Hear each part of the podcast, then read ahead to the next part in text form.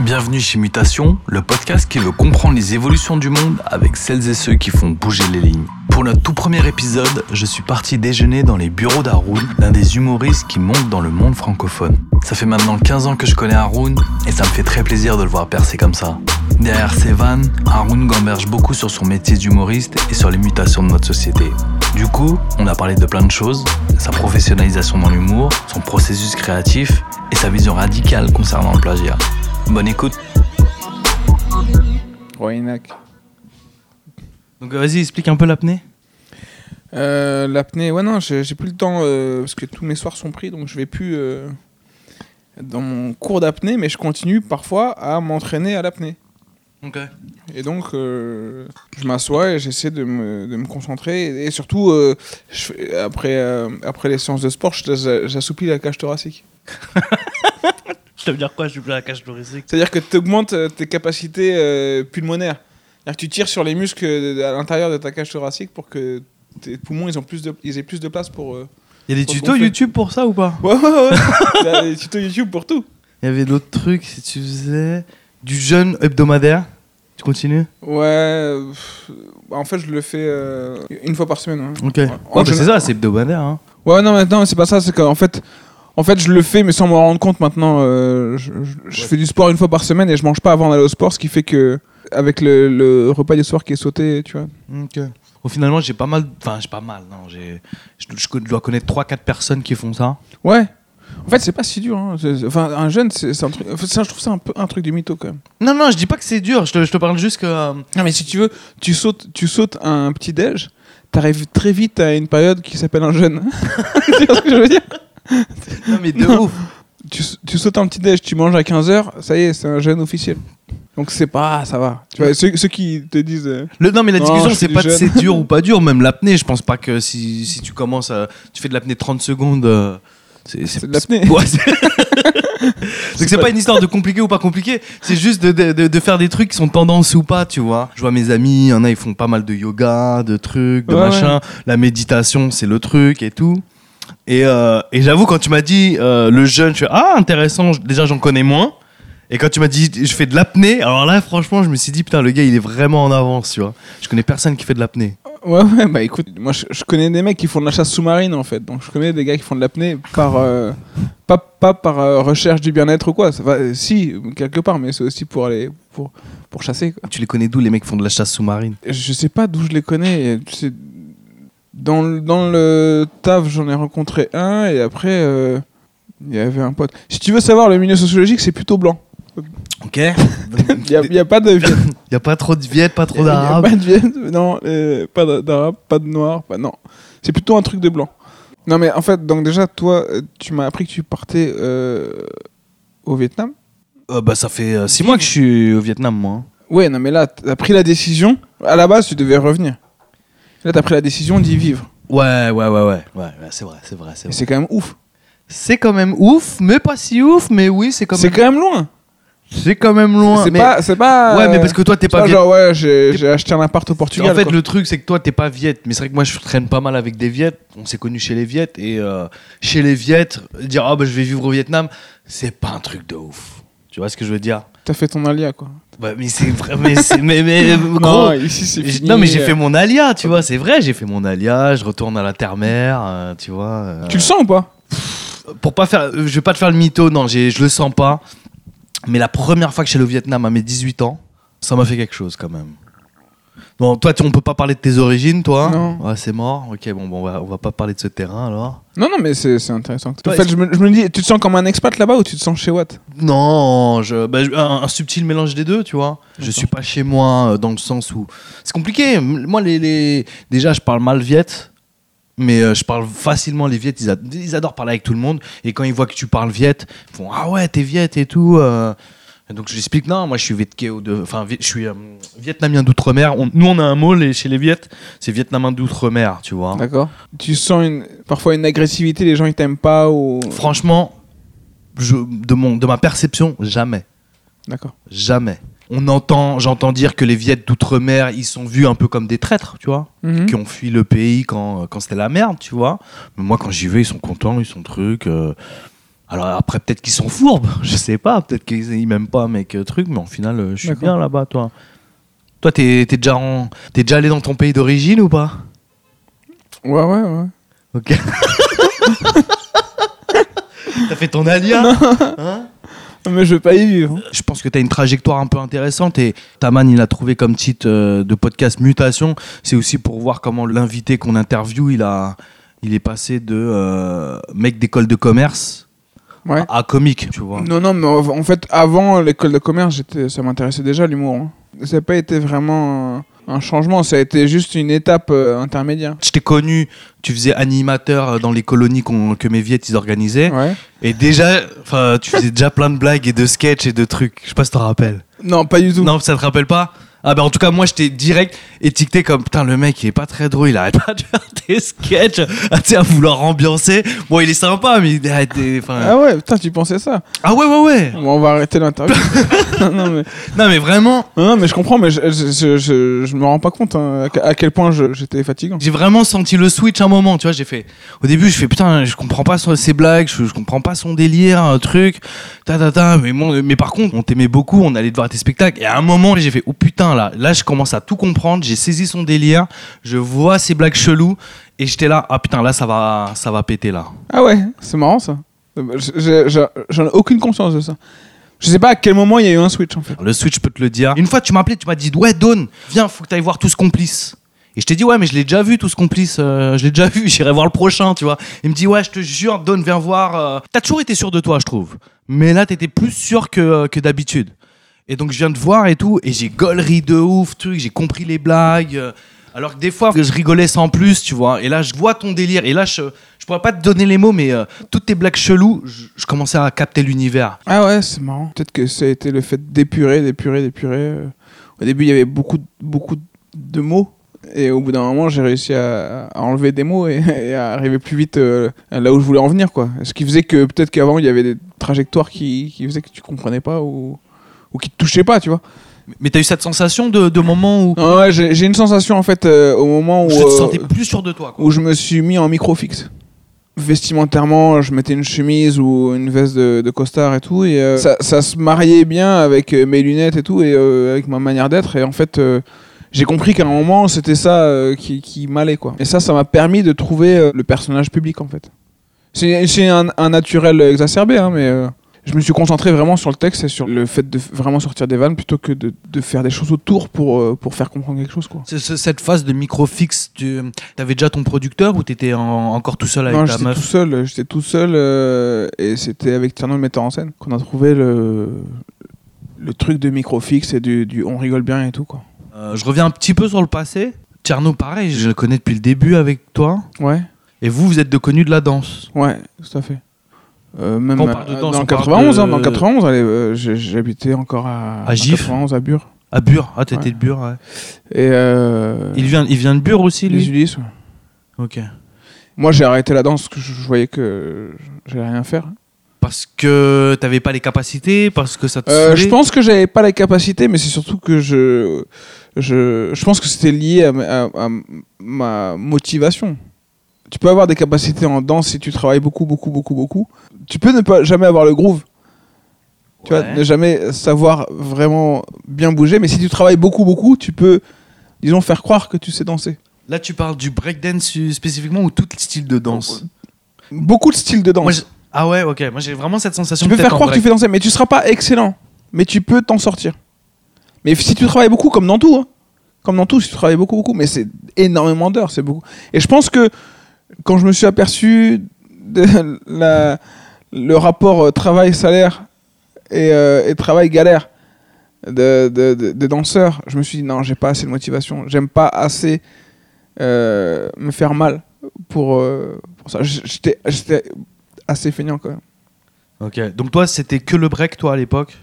Non, non, je faisais aussi de la danse debout, j'ai fait des compagnies contemporaines. euh. Ah ouais Non, mais je, je commençais à, être, à être rémunéré, quoi. Mais là, on est à l'époque euh, où tu étais en école de commerce déjà ou pas? Euh, j'ai arrêté euh, première année d'école de commerce. J'avais, on m'a proposé un- d'aller dans une compagnie la première année d'école de commerce.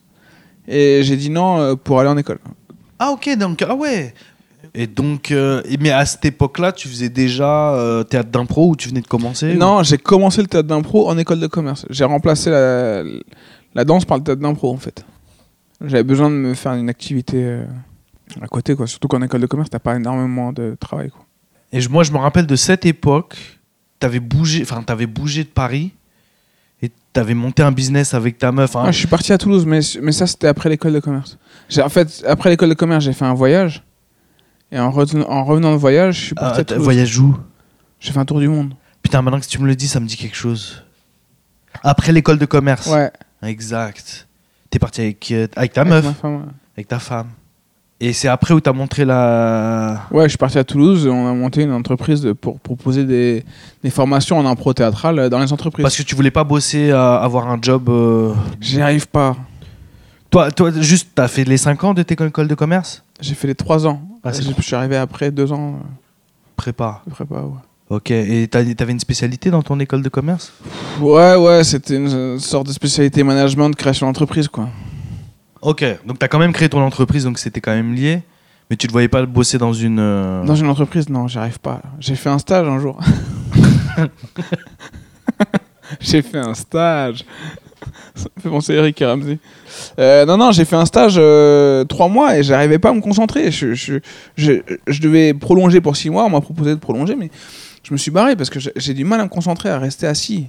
Hmm. Je, je peux pas. Il faut que je me lève pour réfléchir. Il faut que je, je, je déambule. euh, parfois, parfois, je, parfois, je marche longtemps pour réfléchir, tu vois. Ok. Mais donc, donc c'est pas compatible avec le- avec l'esprit, euh, l'esprit euh, des horaires et tout quoi. Ok, c'est juste une histoire d'horaire ou c'est une histoire aussi de. Tu sais, de. De, de façon de fonctionner en fait, de façon de, de, travailler. Parce que je me dis aussi, il y a peut-être le problème aussi de, de valeur, tu vois, entre tes valeurs à toi et les valeurs de, de la boîte qui t'emploie. Peut-être il y avait trop une différence. Non non, c'était pas une question de valeur, c'était pas des mauvaises valeurs. C'était en fait c'était des, des lecteurs euh, MP3 euh, intégrés. En fait c'était pour faire des audio guides ou des choses comme ça quoi. Euh, Et donc on me demandait par exemple de me renseigner sur euh, les évangélistes américains pour leur proposer des lecteurs MP3 euh, évangéliques avec la Bible qui est lue. Ou la, la même chose avec le Coran, par exemple. Et donc, j'allais chercher plein d'informations là-dessus. Passer 8 heures par jour à chercher des trucs sur un ordinateur, j'avais du mal. Si ça durait 3 heures, c'était mon maximum. Après, euh, j'avais l'esprit qui papillonnait, quoi. Donc à partir de là, tu t'es dit, vas-y, c'est pas pour moi la vie en entreprise. Ouais. Et par la suite, tu f- ou en même temps, tu fais un tour du monde. Non, ça, c'était la fin de mes études. Donc, euh, je, je me barre de mon stage. Je propose des cours d'impro dans les, Ah, dans les facs et tout, tu euh, vois. Et j'économise et, euh, et après, je pars en tour du monde. Combien de temps? 9 mois. Est-ce que, que ce tour du monde t'a fait changer ta vie, ta vision? Tu sais, t'as. Ouais. Non, mais oui, oui, là, là où. Non, mais, non, mais en effet, en effet, non, mais ça le change quand même, ça le change quand même. Ça change quand même, déjà, tu reviens, euh, tu te dis, ah, c'est pas mal ici quand même. Ok. Déjà, tu te dis, ah, c'est pas mal. Ok. On, on est quand même. On est pas On est, on est à l'aise. Mm. Euh, déjà, ça te fait relativiser. Attends, t'avais quel âge euh, Donc 22, 23 Ouais, 23. ouais. Ok. ça te fait relativiser et et surtout moi je me suis rendu compte que dans tous les endroits du monde les problèmes des gens au quotidien sont à peu près les mêmes. Manger dormir se marier euh, avoir des enfants euh, que tes enfants ils soient heureux euh, que ta famille elle soit contente etc les problèmes sont assez similaires en fait. Hmm. avec avec des, des paramètres différents mais les gens un peu partout dans le monde selon les âges ils ont ils cherchent tous à peu près l'amour ils cherchent tous à peu près le, le fait d'être tranquille avec leurs gosses. Ça m'a fait relativiser sur le fait que même ceux qui se la pètent en disant euh, ouais j'ai voyagé euh, c'est vraiment différent là-bas non c'est pas si différent tout le monde Hmm. cherche à peu près la même chose avec des paramètres différents Et donc, c'est après ton voyage, tu décides à, à bouger de Paris, à monter ta boîte avec ta meuf? voilà ouais Ah, c'est pas c'est pas c'est pas hyper intéressant enfin je te dis là je me, je me mets en regard euh, extérieur mais tu montes une, une boîte tu essaies de trouver des clients enfin c'est- des périodes un peu difficiles tu vois euh. Ouais, mais moi, moi c'est à Toulouse et après une fois que j'ai eu plus de confort et que j'avais j'avais plus de de j'arrivais à voir un peu plus loin que la semaine pour, la semaine d'après j'ai commencé à écrire pour faire un new one man quoi tu sais t'as pas envie d'aller en entreprise Ouais. il faut quand même que tu vives Hmm. donc tu cherches des choses euh, pour vivre et tu essaies de te créer ton propre taf en fait En tout cas, moi, à l'époque, moi, je me rappelais toute la bande, on est quand même assez admiratif de, de ton hustle, tu vois. euh, Parce que nous, la plupart, on a tous cherché à rentrer dans une, euh, dans une boîte. Ouais, ouais. Et toi, le fait que tu montes ton hustle, euh, bah, tu quittes Paris, tu t'associes avec ta meuf et que tu proposes à des entreprises du théâtre d'impro, tu sais, on était là, ah ouais, putain, il- c'est cool, il se bouge le cul, tu vois. Ouais, ouais, non, ça, non, mais ça a toujours été comme ça. Après, je, je, je me suis toujours créé mes, mes, mes trucs parce que je, je, je, tiens pas. hein. Je, je tiens pas. J'ai pas beaucoup de patience. J'ai vraiment pas beaucoup de patience. C'est cette époque, ce qu'on se disait au début. Nous, on te voyait, euh, moi, euh, tous les copains, continuer à te suivre, à avoir tes spectacles. Même quand t'étais parti en pro. Non, ouais, je pense que. Attends, laisse-moi réfléchir, mais. Non, je jouais plus à ce moment-là, je crois. Ouais, tu jouais plus, hein, Enfin, je jouais plus sur Paris. J'ai continué l'impro sur Toulouse. sur Toulouse, ouais. Et j'ai re- j'ai remonté un spectacle euh, en C'est 2013 Toulouse. sur Toulouse. Voilà. Que je suis venu jouer parfois à Paris. Ok. Ouais, c'est là où je disais, je t'ai vu dans des salles, mais genre minuscules, genre. Ouais, ouais. T'as- Je t'ai vu euh, breaker, c'est ce qu'on dit dans la musique, tu vois. Ah ouais?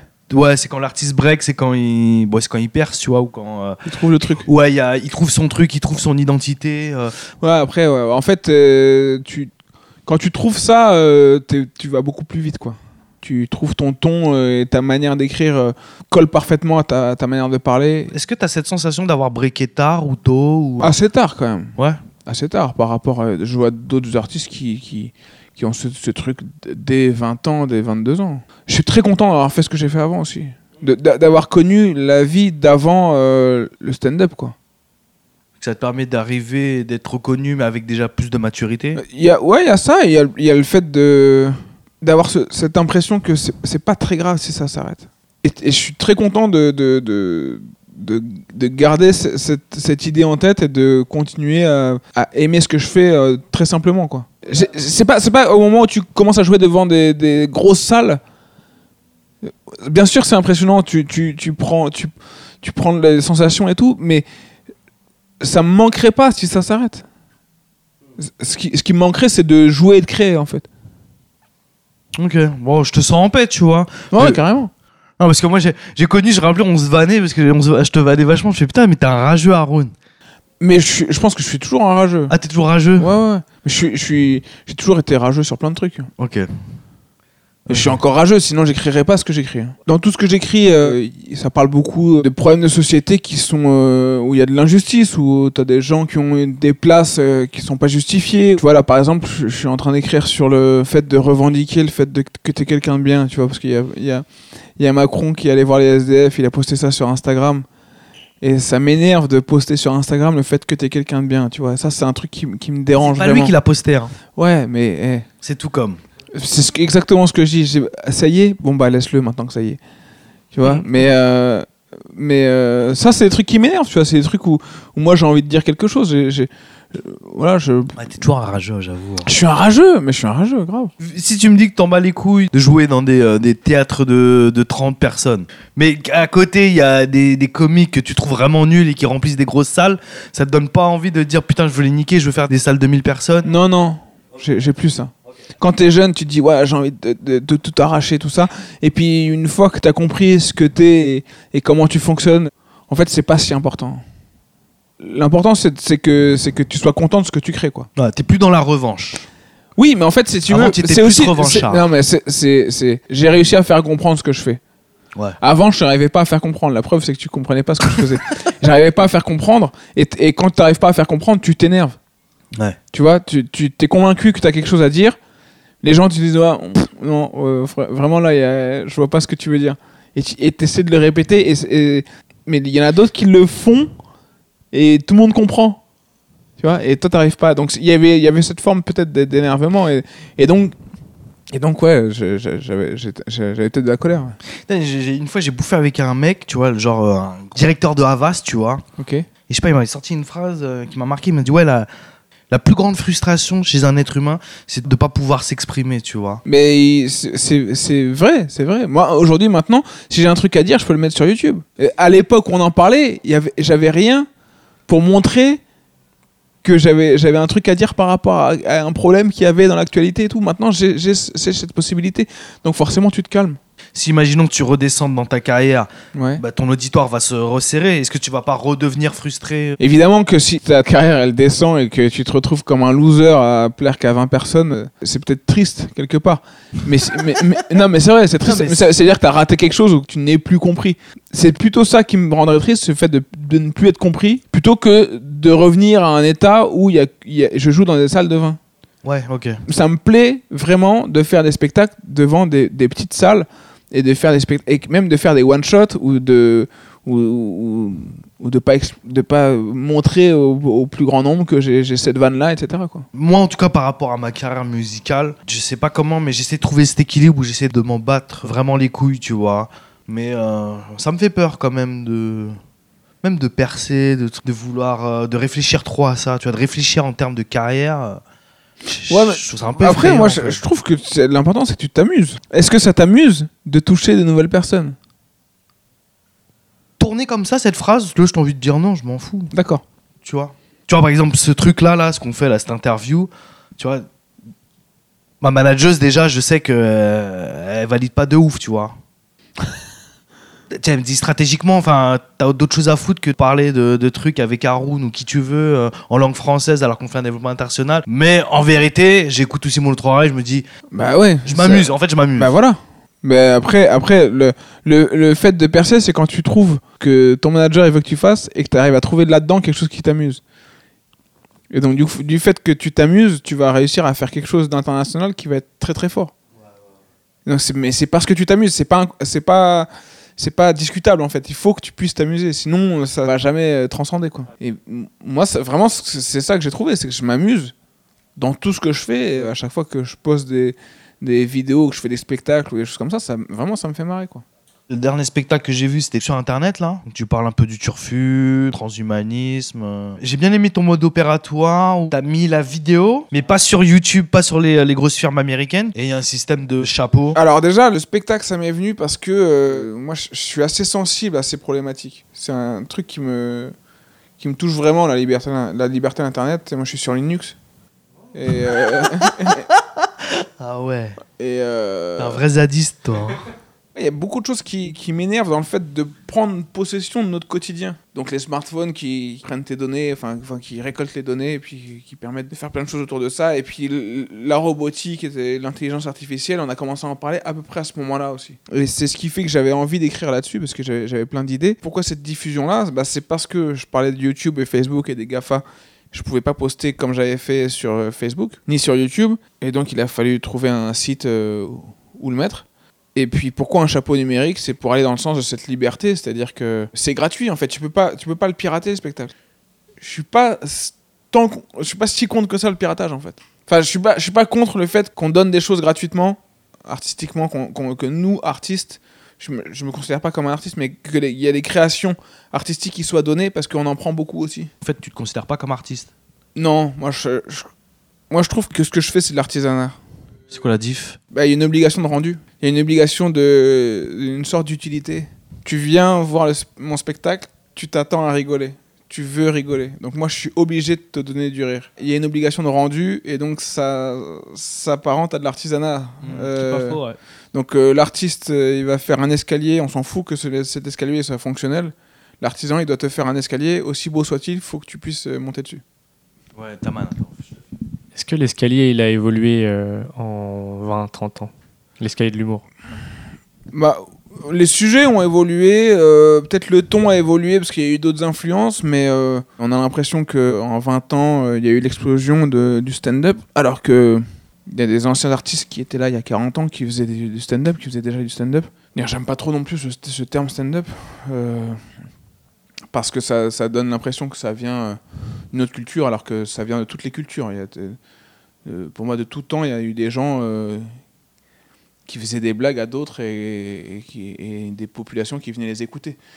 Il y, a- il y a quand même une espèce de grosse influence euh, américaine. On, on croit, on, croit que cette- cette- on croit que la grosse influence elle est américaine, alors que la grosse influence elle n'est pas forcément américaine. Il y a, il y a une influence de forme américaine. Il y a une influence de micro, en fait. Mais, mais De micro? Ouais, le fait de, de tenir le micro aux mains, d'avoir un tabouret à côté, ça c'est américain. Mais euh, si tu veux, euh, si tu regardes euh, Robert Lamoureux, Je vous, invite, à regarder les vidéos YouTube de Robert Lamoureux. Il y a un micro-pied, il parle devant et il fait des vannes, il tape, il tape sur le public et tout. Et c'est du stand-up pur. Mais, mais c'est il y a 60 ans. Je trouve ça un peu triste, moi, de, de toujours ramener des, des concepts. On a l'impression qu'il faut qu'ils fassent un aller-retour aux États-Unis pour qu'on pour qu'on se dise, ah, en fait, c'est bien. Et ça, me- ça me gêne un peu, moi. On- Qu'on s'affirme pas ou qu'on qu'on se tourne pas même vers d'autres cultures, en fait. Ouais, c'est vrai. Euh, je suppose que euh, dans, dans des peuples d'Asie ou d'Afrique, il doit y avoir des compteurs ou des, euh, des rassemblements dans les villages avec un mec qui a une verve ou une meuf qui, est- qui, qui a, qui a une certaine verve et qui, qui parle très bien et qui, qui fait rire, qui, qui arrive à émouvoir et tout. Et, et pourquoi on s'inspirerait pas de ça, quoi? Peut-être que tu, tu sais, mais je connais, je connais pas bien, mais les griots euh, en Afrique, c'est ça. hein.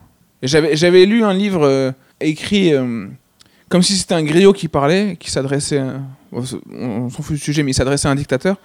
C'était comme un griot et il y avait des vannes de dingue dedans, des tournures de phrases qui étaient ouf. Et moi, ça me perturbe qu'il faut que ça passe par les États-Unis. Euh, et en plus, ça devient quelque chose qui est standardisé. Et souvent, on me dit ouais. euh, vos, vos confrères euh, qui font du stand-up, ils parlent plutôt d'eux, ils parlent plutôt de leur vie quotidienne et tout. Mais non, en fait, parce qu'on croit que le stand-up, c'est un seul sujet, mais c'est parce que le style américain est très porté sur la personne qui parle. Mais euh, les Anglais, ils parlent beaucoup d'autres choses, en fait. Donc on a l'impression que c'est standardisé, on se met dans un système et on dit, ah bah ça c'est Et en fait, ça, ça revient je, les mêmes, je vois les mêmes choses que quand je faisais de la danse hip-hop avec des gens qui disaient, non, ça c'est pas de la danse hip-hop, ça c'est de la danse hip-hop. Et, et où est-ce que ça s'arrête, où est-ce que ça commence, c'est- difficile à dire, quoi. Le truc, c'est qu'on a, on a la trentaine, on est né avec euh, l'Amérique qui, euh, qui a tout dicté, en fait, tu vois. Complètement. Qui a imposé les canaux. euh, et même dans le futur, enfin, je reviens sur le délire de comique. Tu vois, je pense que. on peut découvrir d'autres d'autres nouveaux comiques. Maintenant, il y a des plateformes, il y a Internet. Mais Internet, pour l'instant, il est quand même bien dominé par euh, les ricains, que ce soit. YouTube ou Netflix, Ouais, tu vois. C'est clair. Et j'en parlais dans le spectacle internet, c'est ce, ce, ce monopole des, des, de Google, tu vois. Le monopole de Google, c'est aussi un monopole culturel et c'est ça, ça permet à la fois une grande liberté, mais ça nous enferme aussi dans une manière de penser, qui est dans une logique qui est toujours la même, quoi. Et, euh, et, cette logique-là, tu sais, quand je te dis je suis sur Linux, c'est c'est fi- finalement euh, c'est lié à plein d'autres choses, mais je me sers énormément mon ordinateur. Et, euh, en fait, euh, que tu sois sur Mac ou Windows, c'est deux logiques différentes. Et peut-être qu'il y a même encore d'autres logiques à, comprendre. Et peut-être que ça va nous faire créer d'autres choses. Et, je suppose que c'est pareil pour la musique. Tu vois, si, tu regardes la musique telle qu'elle a été créée en Europe ou en Afrique ou en Asie ou en Amérique du Sud, ou quelles sont les influences et tout, tu découvres qu'il y y a- toujours plein de choses à, à explorer. Et c'est peut-être dommage que- qu'il y ait des plateformes, et peut-être que c'est une question qui, qui se pose pour vous, hein, qu'il y ait des plateformes qui suggèrent plus euh, certaines musiques que d'autres. C'est exactement une des grosses raisons pourquoi je suis parti bouger en, en Asie, tu vois. Euh, là, je- sais, j'ai fait six mois à Shanghai, je sais pas si tu sais ça. tu m'avais dit. Les mecs, ils ont pas, ils utilisent pas Google, tu sais, c'est- Google c'est interdit, Ouais. euh, Twitter, euh, donc ils ont d'autres trucs, ils ont WeChat. Je dis pas que c'est mieux, je dis pas que c'est moins bien, je dis pas que c'est mieux, mais en tout cas, ça, moi, ça m'a hum, ouvert euh, l'esprit où je me dis ah ouais, il y a pas que YouTube, Google et, et Facebook dans la vie, tu vois. C'est vachement intéressant d'avoir un, un pied en Asie pour mettre en perspective plein de choses. Mais tu même, vois. même le rythme est différent. Enfin, même le rythme de vie, la façon, même la, la perception de, de, la, de- de la réflexion qu'il y a sur la vie, elle n'est pas la même. Ah ouais, ouais, ouais, peut-être, ouais. Oui, c'est Et clair. donc, forcément, ça te met dans d'autres d'autres trucs. Et si tu vois, si tu, bah, si tu prends, un- je sais pas, euh, je connais pas le- la, la- la scène humoristique euh, asiatique, mais un humoriste euh, asiatique, il va peut-être pas avoir du tout les mêmes problèmes. Et il va pas du tout parler de la même chose, même s'il peut nous faire rire sur des choses qui vont résonner en nous quand même. Mais je, je peux même pas donner d'exemple parce que je connais pas, tu vois. Mais Ouais. mais euh, euh, y a- souvent, souvent dans, dans l'humour, on, on parle de couple. Enfin, moi, j'en parle pas, mais mais il y a beaucoup de gens qui parlent de couple et et de séduction ou de voilà de trucs des relations hommes-femmes et tout. Et Peut-être que dans d'autres pays, c'est totalement autre chose et, et le fait d'avoir d'autres tabous euh, va faire que tu vas en parler totalement différemment et ça renouvelle énormément de choses. Hmm. Tu te vois hein, essayer de sortir de la France? Bah, déjà, j'ai fait. J'ai fait. J'ai- joué au Maghreb. T'as fait que l'Algérie ou t'as fait d'autres pays J'ai fait euh, Maroc, Algérie, Tunisie. D'accord. Et. euh, bien sûr, ouais. Carrément. Tu resterais en langue française? Euh, pour l'instant, oui. Après, après j'aimerais bien tester en anglais, mais en assumant, en assumant ma façon d'écrire française en anglais. Hmm. C'est-à-dire qu'en en, en me disant que bah, peut-être que je parlerai qu'à des gens qui parlent mal anglais.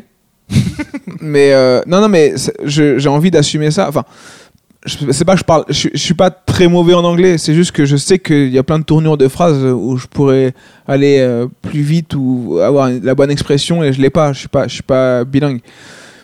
Mais jouer en anglais pour euh, des gens qui qui comprennent cette difficulté de parler en anglais et je pense qu'il y en a beaucoup Ouais, ça ouais. m'intéresserait énormément. Et après, espagnol, euh, ça- ça- ouais, aussi, ouais, carrément. J'en mets. Je, je- je- je- je- je fais une petite digression, mais moi, euh, ça fait un an que j'ai quitté la France.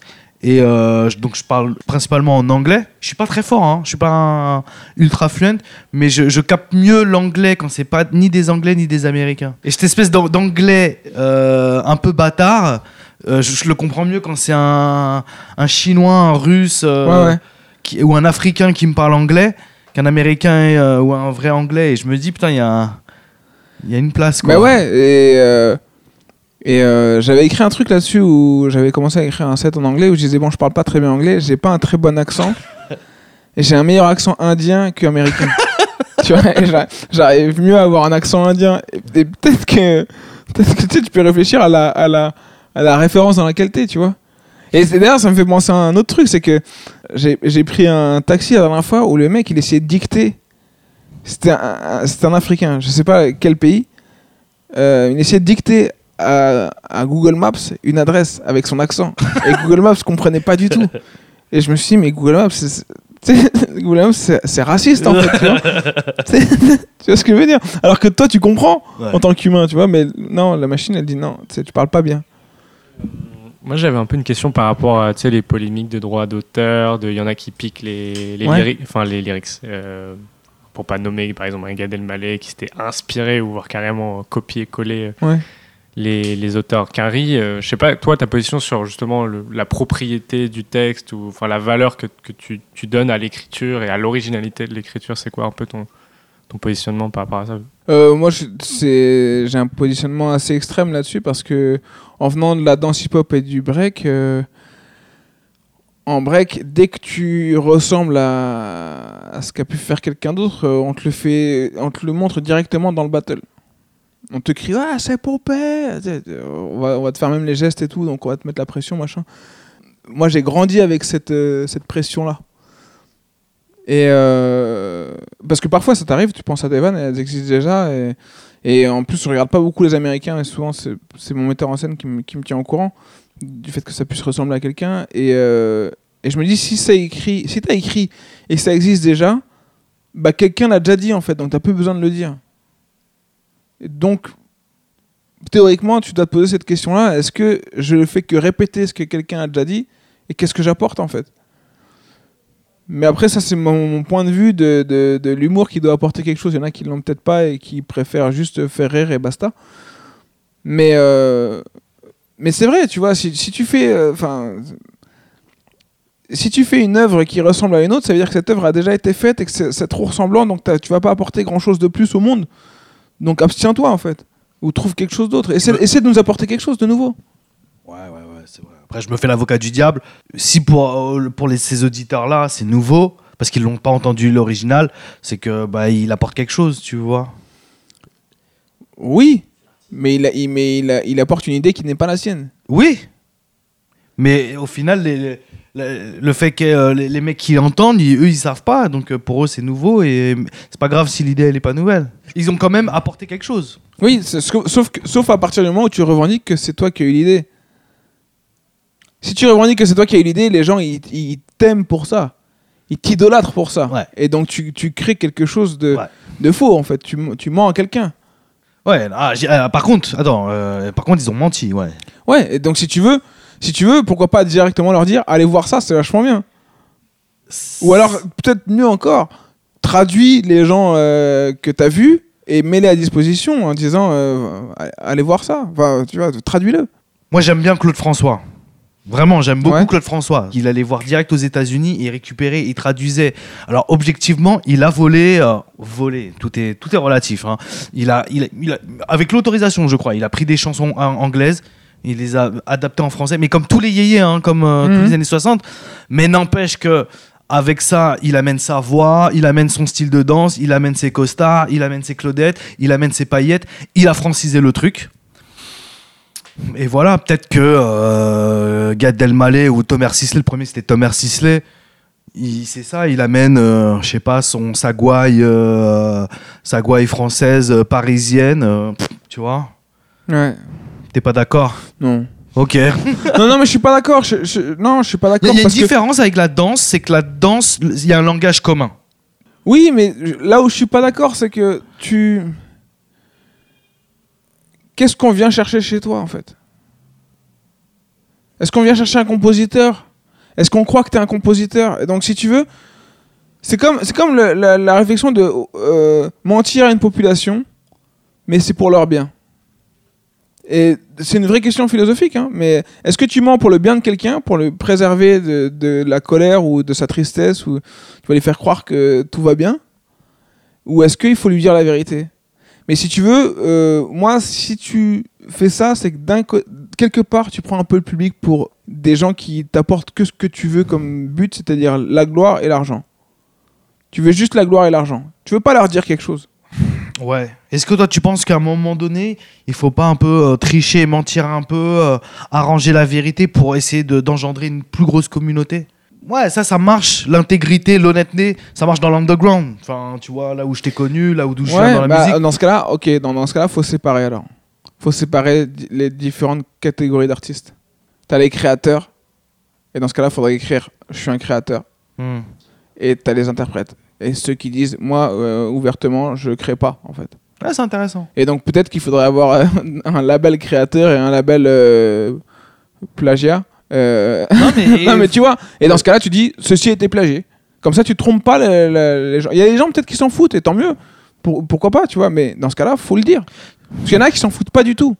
Si tu me dis euh, Jacques Brel, euh, sa chanson Ne me quitte pas, c'est quelqu'un d'autre qui l'a écrit, je la vis pas de la même façon. Hmm.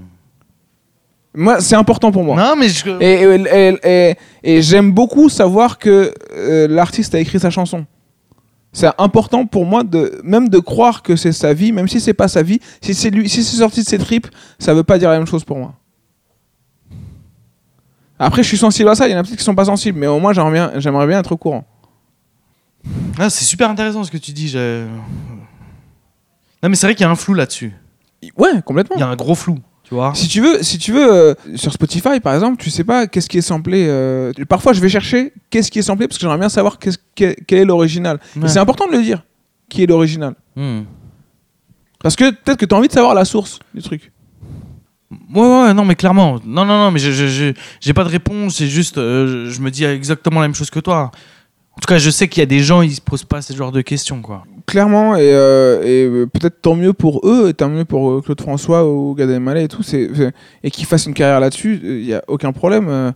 mais et, moi, c'est, pas à moi de juger les gens ce qu'ils, pensent ou pas, mais c'est juste qu'il y en a qui se sont sentis euh, floutés en fait. Ouais, non, mais de ouf. de ouf. Et, et- et ça, c'est malheureux parce que tu les perds en fait, alors que tu pourrais les garder en leur disant la vérité. Tu pourrais, euh, tu pourrais très bien dire je reprends les classiques, je, pre- je reprends ce que j'aime. Tu pourrais faire un spectacle où tu dis euh, je reprends tous les humoristes que j'aime. Ouais. Et surtout, surtout, ce qui est dur, ce qui est dur, c'est quand tu crées, que tu as passé du temps, que tu as eu des doutes, que tu te dis est-ce que cette vanne elle est bonne et tout, tu as galéré, tu as peut-être mis parfois un an à trouver la bonne tournure et tout. Tu fais ton sketch, il y a quelqu'un derrière qui va le refaire parce qu'il a vu que ça marchait. Ça, c'est ça, Ouais. c'est dur. c'est clair. Ça, c'est dur parce que tu dis euh, euh, travail quoi. T'as une autre question, ta main peut-être? Je voulais savoir si tu sens que dans le game un peu, euh, il y a eu un, un impact en fait du- de l'initiative de la génération de Jamel Comedy Club euh, en France. en. Oui, bah, euh, je pense qu'il y a eu un impact parce que ça, ça a donné euh, une impression euh, que c'est faisable et que c'est facile. Ça a donné l'impression qu'il y a peu de contraintes, c'est-à-dire que c'est très libre euh, tu peux monter sur scène avec un micro et que avec un, bagage à, quel que soit ton bagage d'ailleurs, tu, tu peux quand même apporter quelque chose. Ça, ça a donné cette impression de simplicité qui fait qu'il y a beaucoup de gens qui se sont lancés par la suite et tant mieux. C'est très bien ça. Je pense que c'est le, plus gros avantage de, cette proposition-là de, Jamel, c'est de, donner cette impression de simplicité. Je, le- dis dans le bon sens du terme, c'est-à-dire que euh, tu peux prendre un micro dans ta MJC de ton côté ou dans un café ou tu vois et, faire des blagues. Et ça c'est vachement bien parce que c'est ce qu'il faut perpétuer pour moi euh, là-dedans. Maintenant, euh, comme dans tout mouvement, tu as des gens qui théorisent les mouvements, qui pensent qu'en mettant un cadre à, quelque chose, euh, ils sont dans le vrai, alors que c'est facile d'expliquer un succès après coup. C'est facile de dire euh, ça a marché parce que ça, en fait, on sait pas trop, euh, on sait jamais trop pourquoi ça a marché. Donc on a ramené euh, le Jamel Comedy Club à la diversité, on a ramené le Jamel Comedy Club à la banlieue, mais mais faut pas que ça ferme à d'autres formes quoi.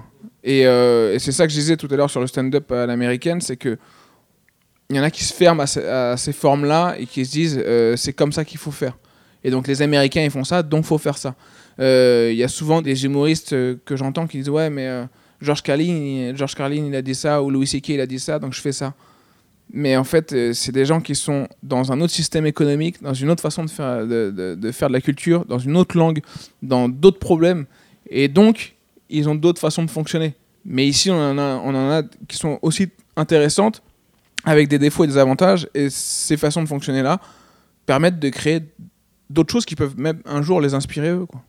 T'aurais une œuvre, que ce soit un livre, un film, un CD, une expo, un tuto YouTube à conseiller, un truc que t'aimes bien, ça peut être tout et rien. Ouais, par rapport à ce dont, ce dont on a parlé aujourd'hui, euh, je dirais qu'il faut lire euh, Les identités meurtrières.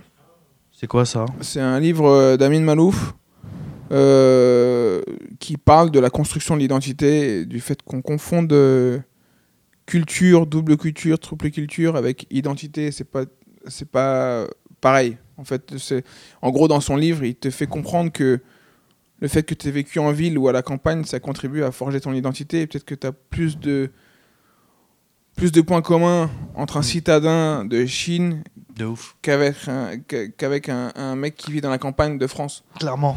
Donc euh, le fait d'habiter en banlieue, le fait d'être euh, d'être hétéro ou gay, le fait d'écouter du hip-hop ou pas, euh, tout ça, ça forge ton identité qui fait que tu vas trouver des rapports euh, parfois incongrus avec des gens que tu pensais très loin de toi.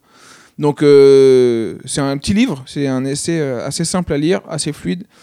Et euh, je trouve que dans le contexte actuel, c'est pas mal euh, les identités meurtrières. T'as rien à rajouter, euh, Haroun? Bah écoute, j'ai hâte d'écouter euh, ce que t'as fait, parce qu'on est avant euh, ce que t'as ce que t'as créé. Et puis euh, peut-être un jour je te rends visite au Vietnam. Bah, avec plaisir. Bon allez, bisous bisous. Bisous. Si vous avez aimé cet épisode, n'hésitez pas à liker, mettre des pouces bleus, tout ça, tout ça, des commentaires, des j'aime, des trucs. On est en Indé, c'est important pour nous. Je vous embrasse et à bientôt.